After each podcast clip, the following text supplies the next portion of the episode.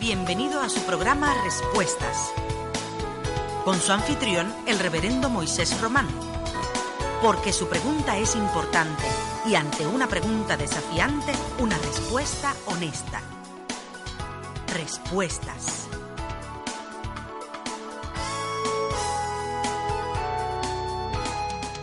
Saludos mis amados hermanos y amigos, Dios les bendiga, Dios les guarde, es muy grato estar con ustedes una vez más en este su programa Respuestas. A todos nuestros hermanos y amigos que en Centroamérica, Suramérica, Estados Unidos, el Caribe y en esta nuestra tierra, Puerto Rico, los que nos sintonizan a través de la internet, los que nos sintonizan a través de la radio y los que nos sintonizan a través de la televisión. Sean ustedes bienvenidos. Esperamos que en esta noche el programa Respuesta pueda ser de grande bendición y de grande edificación a la vida de todos y cada uno de ustedes. Blanquita y Sami, Dios me los bendiga. Dios le bendiga, pastor. Qué bueno que estamos. Dios te bendiga, pastor. Correcto. ya tenemos preguntas. Ya, Ah, Qué bueno, tremendo, pues qué ya están madrugando, Moisés. Gloria a Dios. Qué bueno. Eh, hay una persona que, que está, hay personas que cuando leen la palabra hay particularmente pasajes que le llaman mucho la atención. En este caso, esta persona le llama la atención la parábola de las diez vírgenes. Sí. Esta persona quiere saber si esas diez vírgenes, cinco insensatas y cinco prudentes, se relaciona a la iglesia o es a gentiles y judíos. No, la parábola de las diez vírgenes no se relaciona con la iglesia. Porque a fin de cuentas, la iglesia es la novia. La iglesia no es una dama. Y las diez vírgenes son las damas de honor de una boda. Por lo tanto, Jesús no podía utilizar una parábola hablando, obviamente, de la iglesia desde el punto de vista de una dama de honor de boda. Por el otro lado, no podía dividirla en términos de cinco fatuas o insensatas y cinco prudentes, porque la iglesia o es prudente o no lo es. Por lo tanto, no hay manera de que se pueda explicar la parábola de las diez vírgenes desde el punto de vista de la iglesia. Claro, sí puede plantearse el hecho de que la parábola tal vez pueda representar eh, a Israel desde el punto de vista de aquellos que fueron prudentes versus los que fueron insensatos al reino. O puede también interpretarse desde el punto de vista de Israel y la gentilidad, pero jamás, jamás con la iglesia. Es doloroso, ¿verdad? Porque a veces uno ha escuchado eh, sermones donde han utilizado eh, la parábola para eh, acusar a los cristianos de insensatos y de prudentes, eh, lo que es eh, un desatino eh, hermenéutico total. Sí, generalmente lo utilizan como que, mira, este, tú eres como las vírgenes prudentes o tienes que ser como las prudentes, no como las insensatas Sí, y sí. La iglesia con, con esta parábola. Bien. Pastor, no- nos hacen un- un- una pregunta aquí que, que es bastante, eh, o sea, se, se ve bastante esta duda en, en- en- en muchas iglesias y en diferentes denominaciones. Dice, las profecías están vigentes hoy en día porque hay personas que dicen que eran solo para los tiempos bíblicos. Mira, hay, obviamente, si vamos a ver las profecías desde el punto de vista escatológico, esas profecías están eh, en la escritura y obviamente prácticamente todas están cumplidas. Lo que nosotros no podemos perder de perspectiva es que hay un don dentro de la iglesia, un carisma dentro de la iglesia que es profecía. Y ese don se subdivide. Por un lado, se plantea que proclamar el Evangelio es una voz profética. Por eso la iglesia es una voz profética, porque proclama el Evangelio.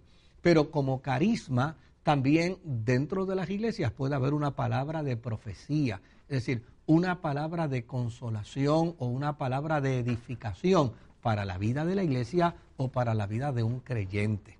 Y eso, pues, está vigente. O sea, nosotros no podemos negar que en la experiencia de los carismas eh, vaya un hermano a una reunión de culto eh, y esté apesadumbrado, esté triste, esté bajo una dificultad, esté bajo una incertidumbre y Dios levante dentro de la comunidad a alguien con el carisma de la profecía y se le acerque y le dé una palabra de consuelo, una palabra de esperanza o una palabra donde le haga saber que Dios está en control, que Dios se va a glorificar, sin saber esta persona absolutamente nada del evento. Pues a eso, obviamente, la iglesia lo denomina como un, una profecía. O sea, me dieron una profecía. ¿Por qué? Porque lo que implica esto es que, pues, obviamente la persona no conoce el dato, no conoce la información y está anticipándose a un futuro porque está diciendo que ante este problema, ante esta situación, Dios va a obrar de esta manera.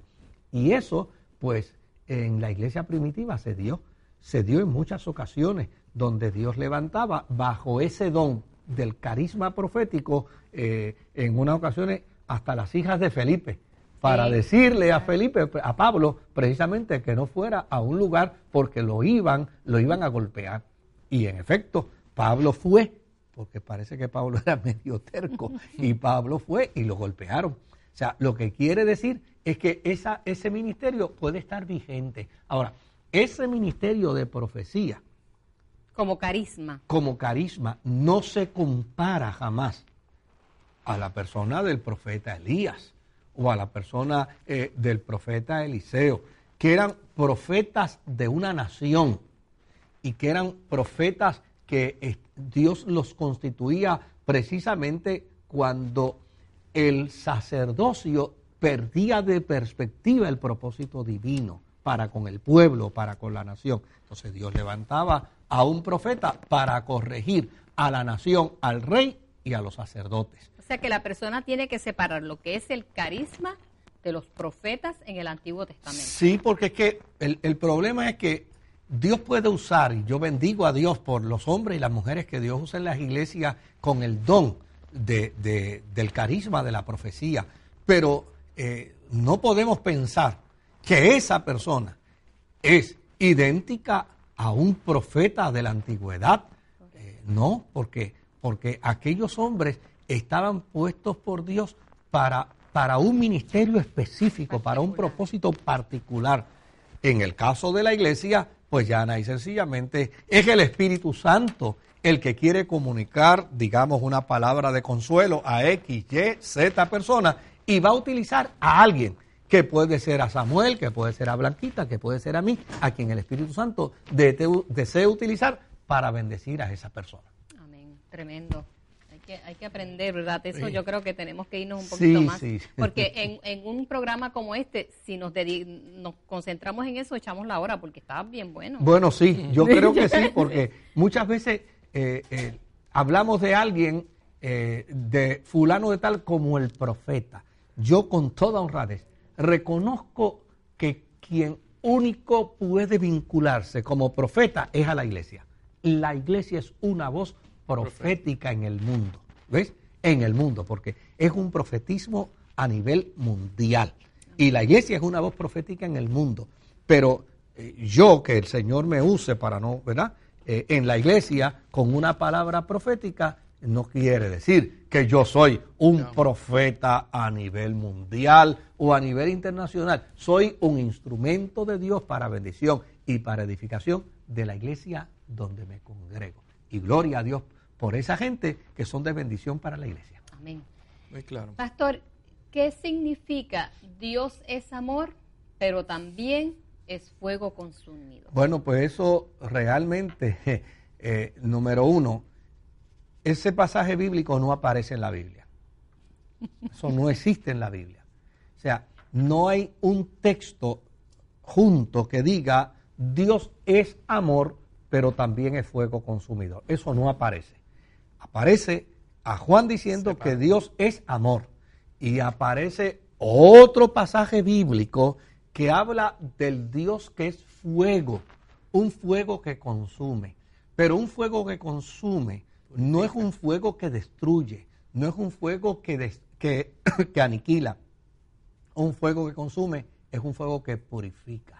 Dios es fuego que purifica. Y es una pena que mucha gente interprete el pasaje bíblico de Dios como fuego consumidor como un Dios que destruye, que consume, que, aniquila. No, es es un Dios que purifica. Amén. Bien, pastor, la Biblia dice que no debemos seguir tradiciones de hombres. ¿Por qué entonces celebramos la tradición romana y guardamos el domingo como día de reposo? Mira, las tradiciones de hombres que condenan las sagradas escrituras son las tradiciones paganas. Si usted mira la escritura, todo lo que se condena dentro del marco de la tradición es lo pagano. Lo cristiano no se condena. Una tradición cristiana no es condenada en la Sagrada Escritura. Un ejemplo de ello, la Cena del Señor. La Cena del Señor es una tradición. El Señor ordenó que se hiciera. El bautismo es una tradición. El Señor ordenó que se bautizaran. O sea, y esto no lo podemos ver como, como algo pagano. Las tradiciones no necesariamente son paganas. Hay tradiciones paganas, pero hay tradiciones que son cristianas. El culto es una tradición de la cristiandad. La adoración y la alabanza es una tradición de la cristiandad, porque tradición no es una mala palabra. Tradición no es una mala palabra. Es la forma y manera como, como desarrollamos nuestra personalidad desde el punto de vista de la experiencia cúltica, de la experiencia de la adoración, de la experiencia del servicio a Dios, etcétera, etcétera. Cuando hablamos del testimonio del domingo como una tradición, oiga, esto no es una tradición romana, esto es una tradición cristiana. Y le voy a decir por qué es cristiana. ¿Sabe por qué? Porque la iglesia decidió celebrar el día que Jesús resucitó. Y el día que Jesús resucitó fue domingo. ¿Se da cuenta? O sea, esto no es una tradición romana. O sea, Pablo, ah, nosotros necesitamos ser consistentes. ¿eh? Porque si nosotros decimos que Pedro es patrimonio de la cristiandad, pues entonces tenemos que ser consistentes. Pedro celebró la resurrección de Jesús y la celebró domingo. Y la iglesia primitiva celebró la resurrección de Jesús y la celebró domingo. Pues mire, eso es una tradición cristiana, no es una tradición pagana. Quien le hizo creer a usted que es una tradición pagana, está equivocado. Yo creo que está bastante claro, ¿verdad? Pastor, nosotros, la pregunta es en relación a, a lo que son los eventos del porvenir. Sí nosotros ya nos encontramos en lo que la Biblia dice principio de dolores. Mira, cuando consideramos el aspecto escatológico, yo prefiero que en lugar de ver el retorno de Jesucristo dentro del marco de una relación de lo antagónico, de lo doloroso, de, los temblores de tierra, de los sacudimientos del mar, yo prefiero verlo como una gloriosa expectación. A mí me encantaba un cántico de mi niñez, eh, donde decía, ya vislumbra tras las nubes la esperanza del que viene por un pueblo arrepentido. Y no estaba hablando de otra cosa, sino que del retorno de Jesús. Y hablando del retorno de Jesús, no planteaba el hecho de que, de que ese retorno de Jesús iba a venir acompañado de unas experiencias de dolor, de angustia, de sufrimientos, de pesar. No podemos negar que el mundo va a un proceso de autodestrucción. Pero querido, en el marco de la escatología, habemos muchos cristianos que creemos que antes que el mundo entre a ese proceso de destrucción, Jesucristo habrá levantado a su iglesia.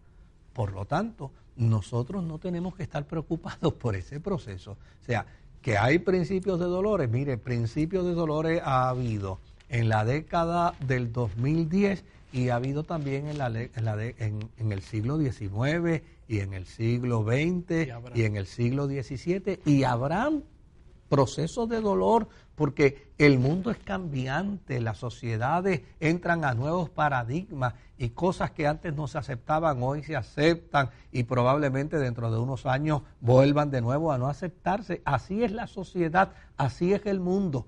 Pero la esperanza bendita de la iglesia no está radicada en términos del retorno de Jesucristo en cuanto a los principios de dolores.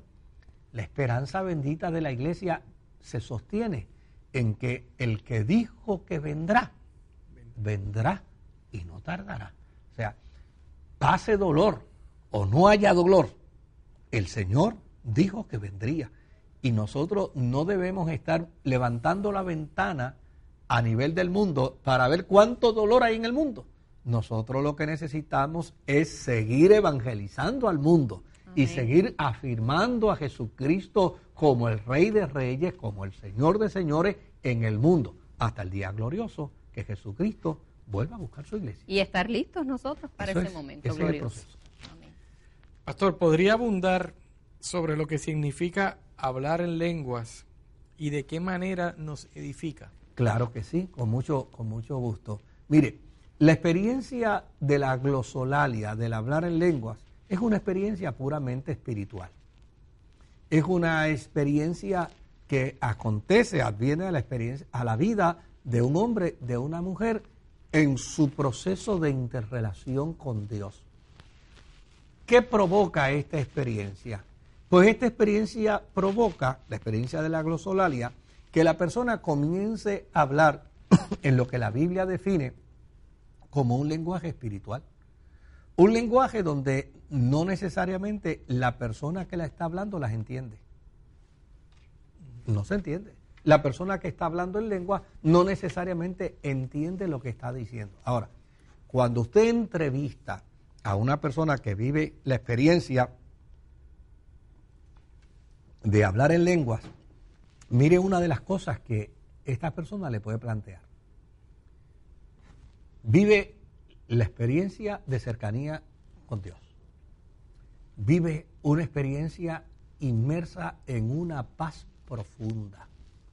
Vive en una experiencia, yo, yo recuerdo un amigo sacerdote católico eh, en la década del 80 que me decía, Moisés, después de esa experiencia yo me siento como una plumita de liviano. Es decir, vive la experiencia de una catarsis, de una catarsis la persona queda despojada de toda tensión, de toda ansiedad, de toda preocupación. Dentro del marco de esa experiencia, afirma, afirma en su vida la realidad de la presencia de Dios en él. Desde luego, lo que yo le digo a las personas es simple y es sencillo. ¿A quién no le gustaría vivir experiencias como esta en el proceso de la oración, en el proceso de la alabanza, en el proceso de la intimidad con Dios. ¿A quién no le gustaría tener experiencias como esta? Pues estas experiencias advienen como resultado del hablar en lenguas. Usted puede creer o no creer, pero lo que usted no puede hacer bajo ninguna circunstancia es juzgar a quienes viven la experiencia, porque lo que ellos viven no es malo, lo que ellos viven es extraordinariamente bueno. Hermoso. Pruebe y verá. Hermoso. Y tenemos que, dar las gracias al Señor por toda esta gente, pastor, que a través de Facebook nos sigue. y ahora estamos recibiendo una pregunta, ¿verdad? A través de, esta página. Y nos dice, eh, la pregunta de esta persona justamente también tiene que ver con los eventos del porvenir. La nueva Jerusalén que descenderá del cielo, ¿quiénes son? ¿La iglesia o tiene que ver algo con Israel? Las escuelas escatológicas eh, emiten opinión sobre el particular. Obviamente, eh, la mayoría de ellas afirma y postula que esa nueva Jerusalén es una dimensión espiritual de una ciudad, es una ciudad espiritual que desciende del cielo, obviamente, y desciende acompañada de los creyentes en Jesucristo, de aquellos que fueron resucitados o de aquellos que fueron transformados para encontrarse con Jesucristo en las nubes. ¿Qué es lo que demarca este planteamiento? Pues este planteamiento lo que demarca es que en la eternidad los creyentes disfrutarán también de la presencia de Dios aquí y en la eternidad. Porque no es que el planeta Tierra va a desaparecer, es que ya no hay sencillamente la iglesia, los creyentes, los cristianos, vamos a disfrutar en la eternidad con Dios, aquí o en cualquier lugar. Estamos hablando de eternidad. Y de eternidad lo que estamos diciendo es una dimensión sin límites. Totalmente y sin, tiempo. Y sin tiempo. Vamos a una pausa y regresamos con más de respuesta. Por los pasados 30 años, el programa Respuestas se ha mantenido al aire asistiendo a nuestros hermanos en la búsqueda de alternativas para sus inquietudes dentro de un marco ético cristiano. Respuestas ha sido galardonado por ser uno de los programas con mayor audiencia su manejador, el pastor Moisés Román Díaz, ha tenido la oportunidad de llegar a miles de personas compartiendo su experiencia y conocimiento, fundamentando sus contestaciones en las Sagradas Escrituras. Somos muchos los que hemos venido a los pies del Señor a través del programa Respuestas. Es nuestro mayor anhelo que Respuestas continúe llegando a cada vida de esta hermosa tierra para la gloria y honra de nuestro Señor. Este segmento es auspiciado por La Buena Mesa de Oscar, restaurante vegetariano, localizado en la calle Loíza y 65 de Infantería. Llámanos al 787-753-7908.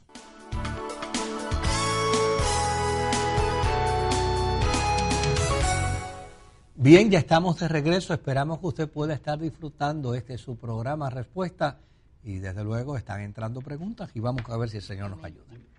Pastor, tengo un pasaje de Génesis para explicar. Eh, se encuentra en Génesis 3, versículo 22, sí. es con el que cierra el, capítulo.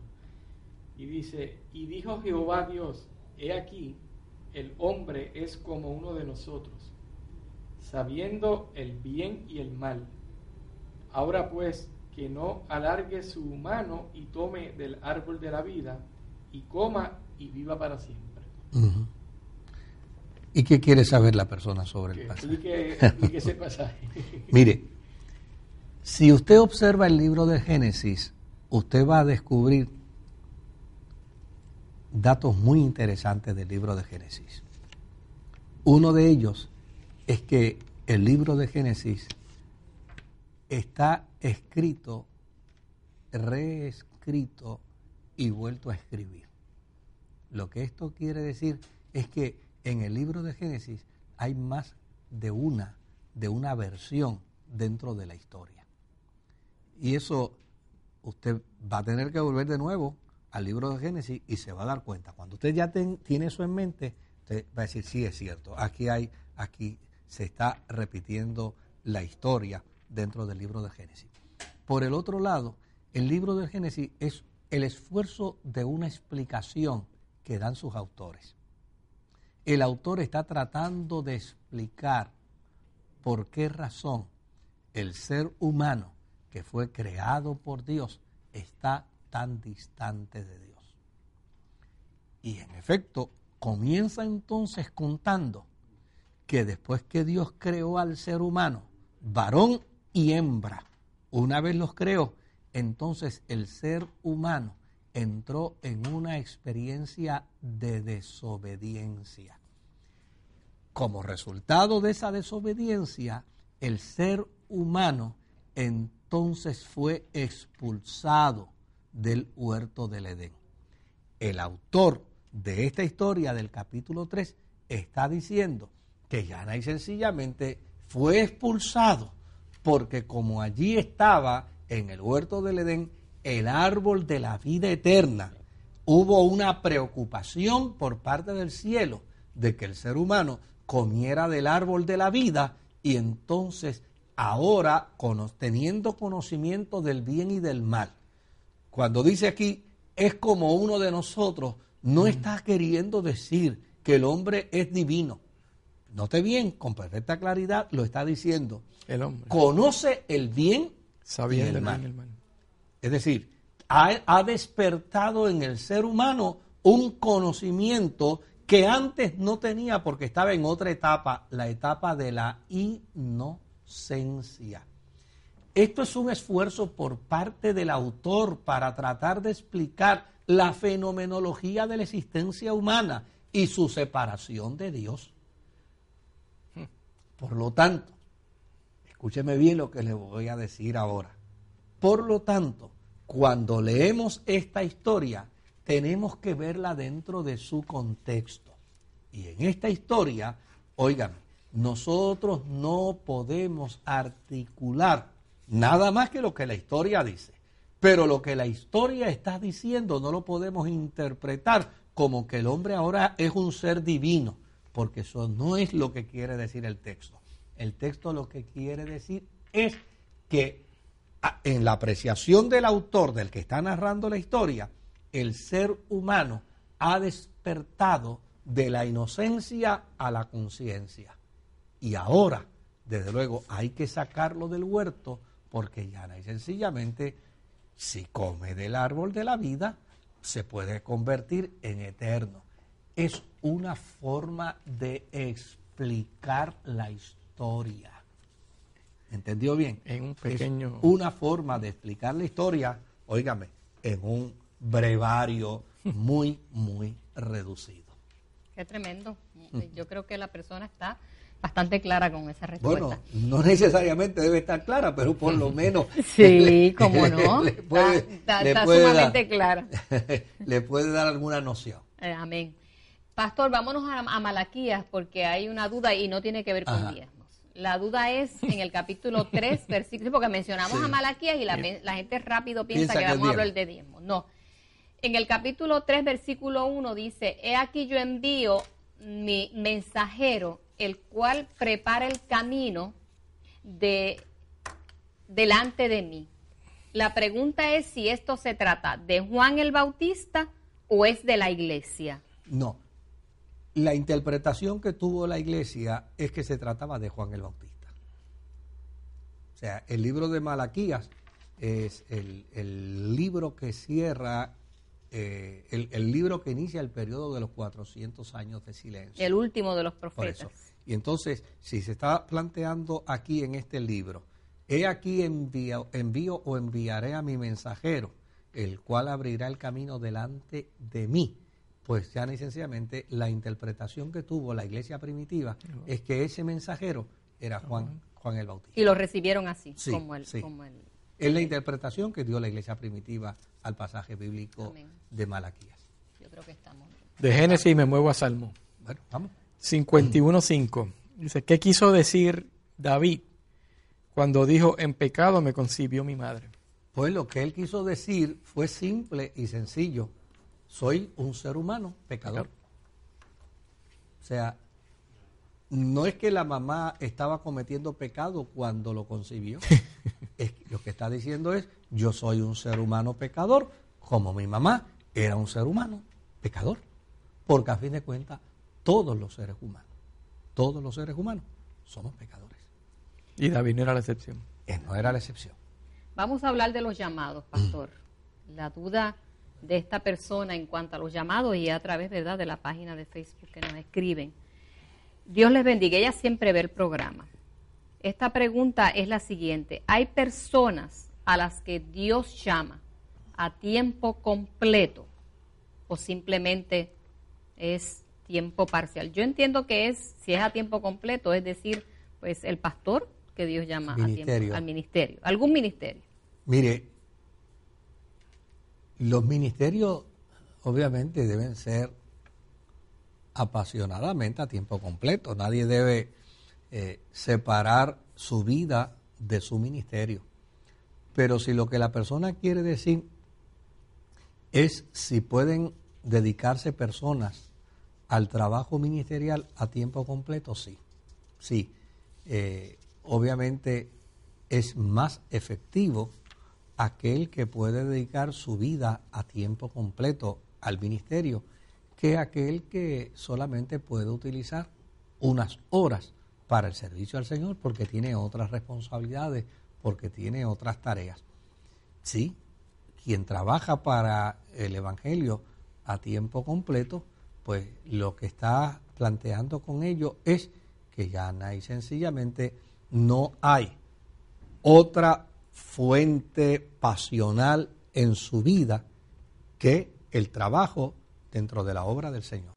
Y lo hace, lo hace en la mañana, lo hace en la tarde, lo hace en la noche y lo hace eh, todos los días. Amén. Y si lo puede hacer a tiempo completo, yo creo que sería es mucho más efectivo, mucho más efectivo. Claro, el problema va a depender, obviamente, la Biblia dice con perfecta claridad que el que trabaja del altar, eh, del, al altar, del altar debe, debe también vivir. Entonces, eh, hay personas que desearían trabajar a tiempo completo, pero los recursos económicos tal vez de su comunidad de fe no se lo permiten. Y si los recursos económicos no se lo permiten, probablemente esta persona necesita entonces tener tener un trabajo. Y eso no significa que no tenga llamado, el hecho de que pues, tenga que trabajar. No, el hecho de que tenga que trabajar. son bien sacrificados porque tienen las dos mucho más sacrificado. Eh, mm. De hecho, eh, yo tengo 40 años eh, como pastor y de esos 40 años, los primeros 6 o 7 años de, de mi vida ministerial fue a tiempo parcial y tengo que confesar que era arduo. En un momento dado eh, trabajaba como policía, en otro momento dado trabajé como, eh, como vendedor eh, de, de una compañía. Y luego de esto pasé entonces a dirigir la oficina de admisiones de una universidad. Y, y era demoledor eh, en cualquiera de las tres funciones, en cualquiera de las tres etapas, era de modelador, de modelador, porque tenía que trabajar para poder sustraer el sustento de mi familia y a la misma vez atender, atender el trabajo pastoral de la iglesia. Y no fue hasta que la iglesia dijo, pastor, nosotros queremos que usted se dedique a tiempo completo. Y desde luego, eh, el salario no era mejor. no era mejor eh, eh, ni era más alto, era por debajo, pero era la forma como entonces la iglesia podía crecer y podía desarrollarse. Y bendito Dios que lo pudimos hacer y gracias a ello pues eh, la iglesia fue bendecida y obviamente en la medida en que la iglesia fue bendecida, también ellos fueron justos para entonces compensar económicamente el esfuerzo y el trabajo pastoral. Y esto eh, yo lo comparto en cualquier lugar eh, sin ninguna pena, sin ninguna vergüenza, porque a fin de cuentas todo ser humano, todo ser humano eh, que devenga un salario, lo devenga no de sí mismo, lo devenga de alguna institución.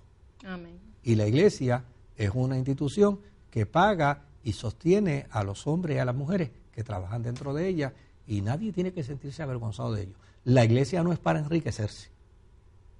No, no es para enriquecerse. Nadie debe pretender hacerse ministro del Evangelio para enriquecerse. Pero por el otro lado, gracias a Dios que hay comunidades de fe que pueden sostener económicamente a sus ministros, a sus sacerdotes, a sus religiosos. A otras iglesias. Y pueden ayudar a otras iglesias y lo pueden hacer precisamente para que la causa del Evangelio en beneficio de los pueblos y de las sociedades pueda acrecentarse aún más. Pero vuelvo de nuevo a enfatizar, no es para enriquecerse. Pastor, en un ayuno, una persona puede, digamos, hacer una pausa para tomar medicamentos para los nervios.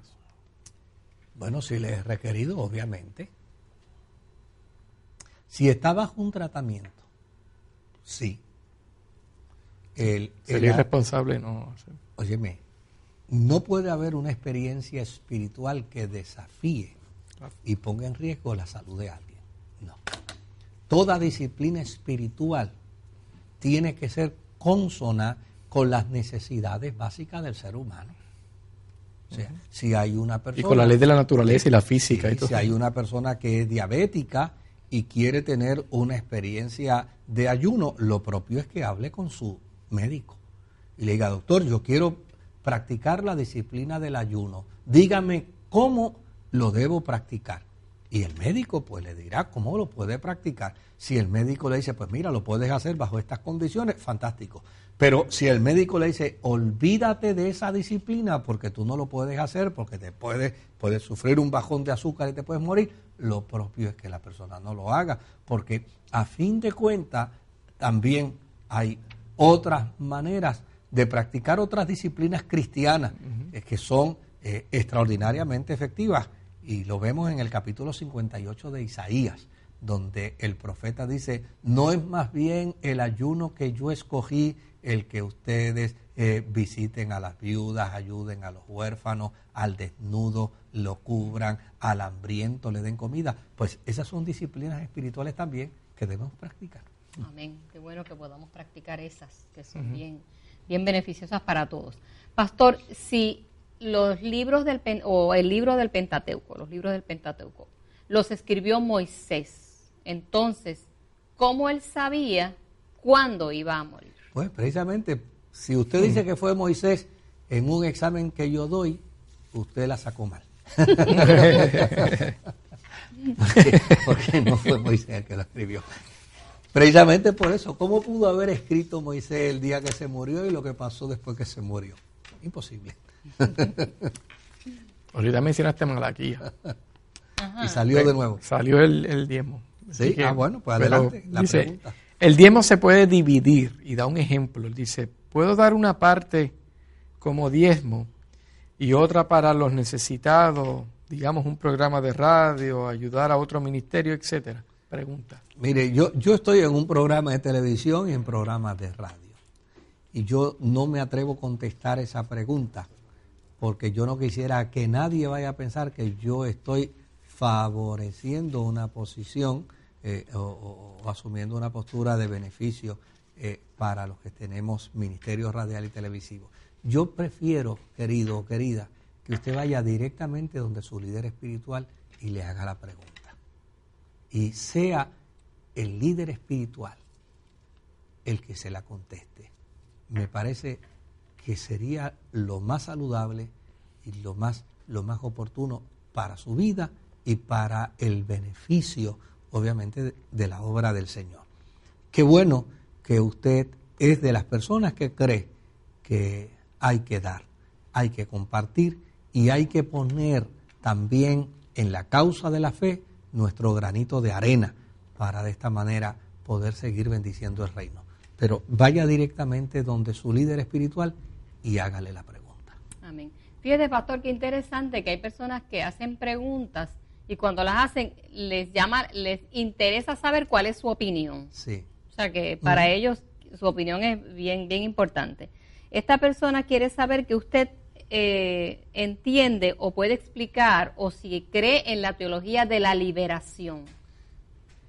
Bueno, si estamos hablando de la teología de la liberación de la década del 60, aquellos movimientos que se levantaron y que surgieron en América Latina, eh, pues eh, yo creo que los movimientos tenían propósitos nobles, pero no necesariamente yo estaba de acuerdo con muchas de las cosas que se postulaban. Eh, o sea, a mí me parece totalmente incompatible el que se predique por el día en el púlpito y por la noche se agarre un fusil para ir a guerrear contra, contra un sistema político por, en el que no estoy de acuerdo. A mí me parece que eso, que eso es totalmente incompatible.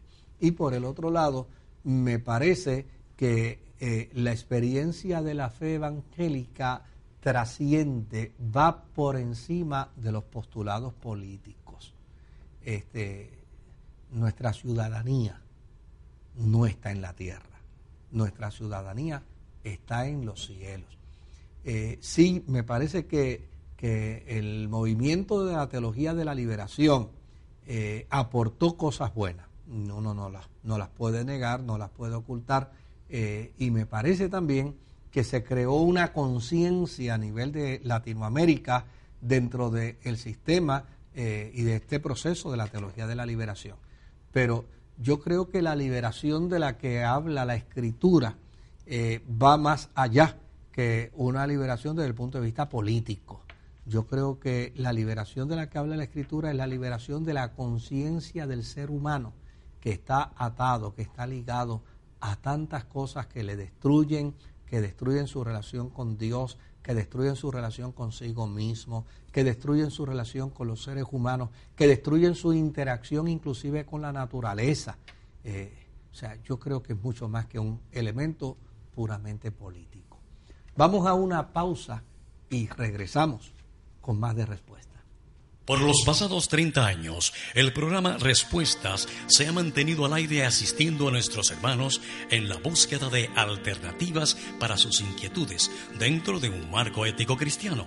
Respuestas ha sido galardonado por ser uno de los programas con mayor audiencia su manejador, el pastor Moisés Román Díaz, ha tenido la oportunidad de llegar a miles de personas compartiendo su experiencia y conocimiento, fundamentando sus contestaciones en las Sagradas Escrituras.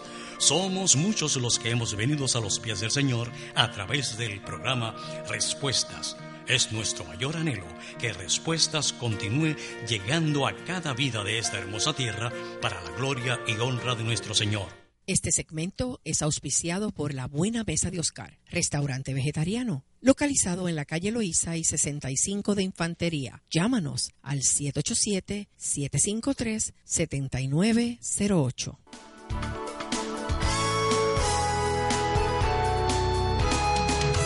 Pues bien, ya estamos en el último segmento y vamos a ver si podemos contestar algunas preguntas más.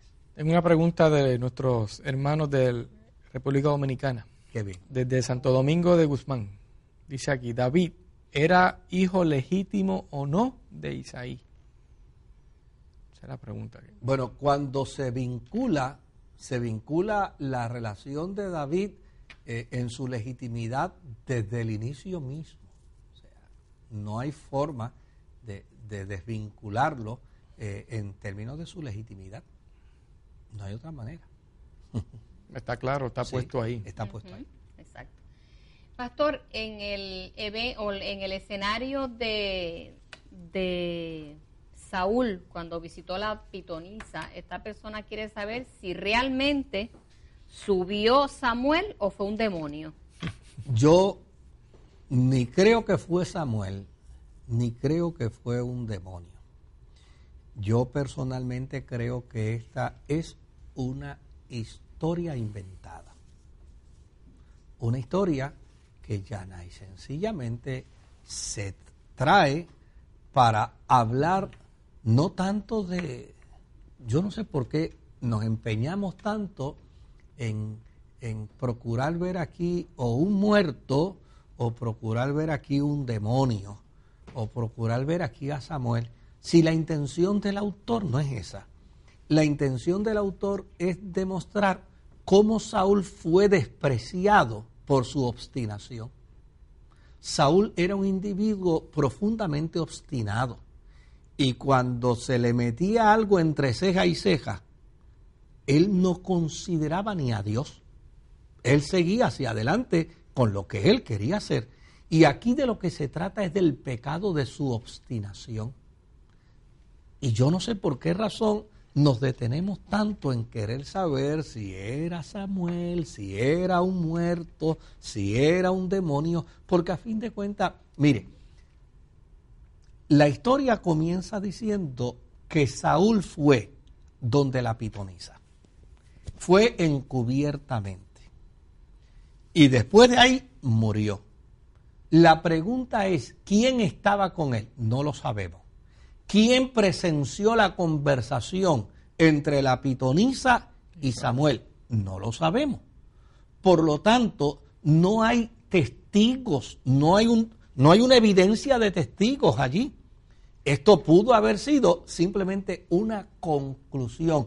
Había que cerrar la historia de Saúl. Y se cerró la historia de Saúl con una conclusión como esta, que lo que pretende es decir que Saúl terminó sus días sobre la faz de la tierra por ser obstinado, por su obstinación. Los demás está en el campo de la especulación. Yo personalmente creo que los muertos no salen. Por lo tanto, no puedo pensar que era un muerto. Personalmente creo que no era Saúl, eh, que no era Samuel, porque a fin de cuentas la Biblia, la historia no dice que era Samuel. O si la Biblia habla claro, debió dice que era un anciano algo así. La pitonisa dice, mira, por ahí viene un anciano a hablar contigo. Por lo tanto, no está diciendo que era Samuel, porque el interés del autor no es ese. Si el interés del autor hubiera sido ese, con toda seguridad hubiera dicho con perfecta claridad, vino Samuel. O hubiera dicho, vino un demonio. o hubiera dicho, el muerto vino y habló. Pero no dice nada de eso. La pitonisa dice, por ahí viene un anciano de día a hablar contigo. Cuando usted conoce un poco sobre la fenomenología del espiritismo, sabe que muchas veces lo que acontece no es que viene el muerto, porque los muertos no salen. Lo que acontece es una posesión por parte del medium que entonces habla como si fuera el muerto. Se da cuenta y los que conocen de ese campo saben que yo estoy diciendo lo cierto, estoy diciendo la verdad. Por lo tanto, querido, aquí no hay tanta intención de demostrar quién fue el que vino a hablar con Saúl. La intención aquí es contar cómo Saúl terminó sus días por obstinado. Ese es el gran problema. Amén. Bueno, vámonos a Judas, a la epístola de Judas. ¿Cómo no? Cuando el arcángel Miguel contendía con el diablo, sí. disputándose por el cuerpo de, Moisés, no se atrevió a, a, proferir juicio contra él. ¿Para qué quería el diablo el cuerpo de Moisés? Ok, mira, cuando uno va a los teólogos y a los estudiosos de los pasajes bíblicos, muchos de ellos dicen que este es un pasaje oscuro. Dicen, esto es oscuro, esto no hay manera de poderlo, de poderlo explicar. ¿Por qué no se puede explicar? Porque no hay ninguna fuente bíblica que cuente esta historia. ahí es donde único se, se narra. Donde único se narra es ahí. Y entonces hay algunos estudiosos que dicen que esto se narra como resultado de un documento que probablemente era un documento ajeno a las escrituras. Alguien escribió y determinó esto. Y el autor de esta carta lo validó, validó la experiencia.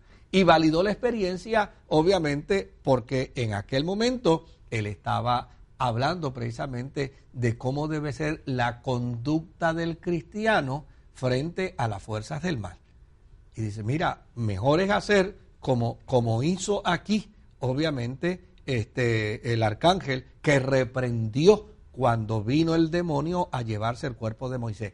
Pero esa historia, esa historia no aparece por ningún lado en el Antiguo Testamento.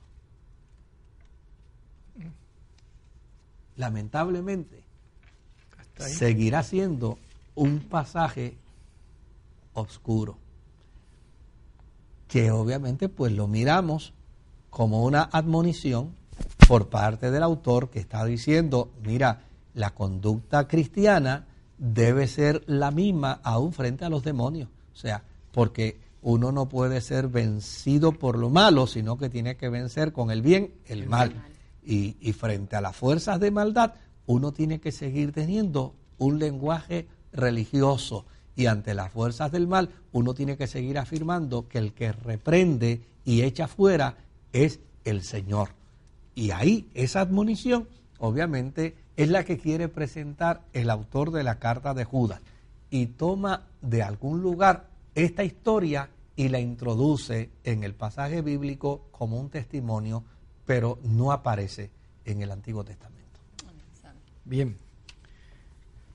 Ahorita tú preguntabas que la persona le interesaba la opinión del pastor. Esta también. Pues vamos a ver. ¿Qué cree el pastor de estar poniendo las manos en el culto y soplando a los fieles para que caigan? Pues a mí me parece que el culto a Dios es un culto para edificación. Y es un culto a Dios. O sea, cuando yo voy a la iglesia, yo voy a darle culto a Dios. Llego al templo, oro, escucho la palabra de Dios, canto, adoro a Dios, confieso mi compromiso de vida cristiana, soy ministrado, soy edificado por la experiencia de los creyentes en cada en la diversidad de cada de cada experiencia que se da en el culto y salgo del culto satisfecho. Eso es lo que yo persigo dentro de una experiencia cultica. Obviamente yo soy pentecostal y yo creo en la experiencia de los carismas. Pero los carismas están para la edificación.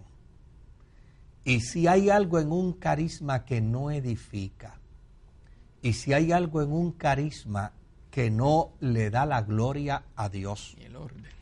Y si hay algo en un carisma que deshumaniza al ser humano, pues ya sencillamente esa experiencia de ese carisma no puede ser de Dios. Así de sencillo. O sea, yo no estoy negando el que haya gente que pueda estar en una experiencia cultica y se caigan. Yo eso no lo estoy negando. Lo que estoy diciendo es que los tumbe Dios. que los tumbe Dios. O sea, yo prefiero que sea Dios el que lo haga. Porque si lo hace Dios, la gloria es de Él. Pero si lo hago yo, entonces la gran pregunta es, ¿qué quiero demostrar con esto? Que yo soy el que tengo el poder, que yo soy el que tengo la unción, que yo soy el que tengo la autoridad, cuando la intención del culto es que toda la gloria y que toda la honra se la lleve el Señor. Y yo creo que si los tumba Dios, no se dan ni un rasguñito. Nada, nada, nada. Amén. Pastor, tenemos una pregunta eh, desde Yabucoa. Eh, mi esposa y yo bien, vemos su programa Qué bueno. por primera Ah, vez. mira hoy. para allá, qué bueno. Qué bueno. La pregunta en cuanto a las personas con depresión, porque Sí. muchas personas dicen que son demonios y otros hablan que es una condición de salud. Por favor, si usted le puede explicar. Claro que sí, con mucho gusto. Mire, todo aquello que la ciencia puede explicar no puede ser un demonio. Si la ciencia lo puede explicar, es porque tiene una explicación científica. Y si tiene una explicación científica, los demonios están en una dimensión espiritual. Por lo tanto, no se pudieran explicar. Cuando una persona está en una crisis depresiva, oiga, eso tiene una explicación científica, tiene una metodología de tratamiento y hay una serie extraordinaria de medicamentos que lo pueden tratar. Por lo tanto, sería un absurdo, sería un disparate decir que eso es un demonio. ¿Se da cuenta? Acto querido? irresponsable. Es una irresponsabilidad. Ahora, fíjese qué dato interesante.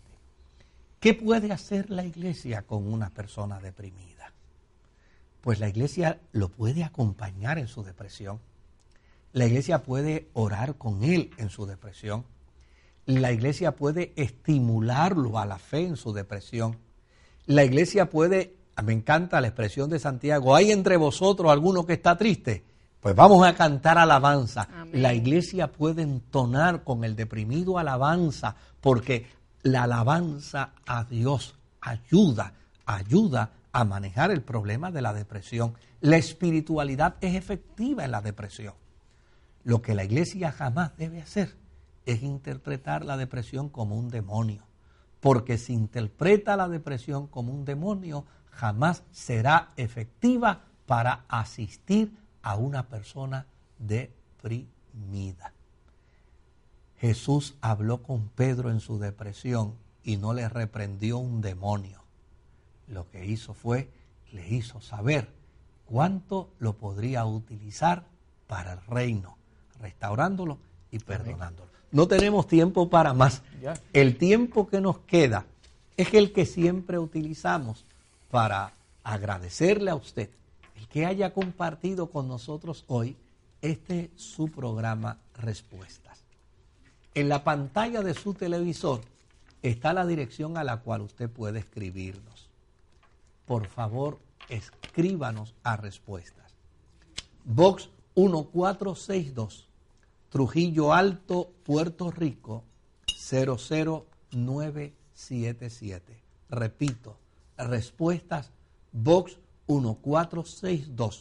Trujillo Alto, Puerto Rico 00977. Si dentro de sus posibilidades está el poder ayudarnos, envíenos su ayuda económica. Con su ayuda económica, Dios mediante, podremos estar en otro programa más de respuesta. Déjenos orar a Dios por usted. Señor, te adoramos y te damos gracias en esta hora porque sabemos que muchas vidas han sido edificadas a través de este programa.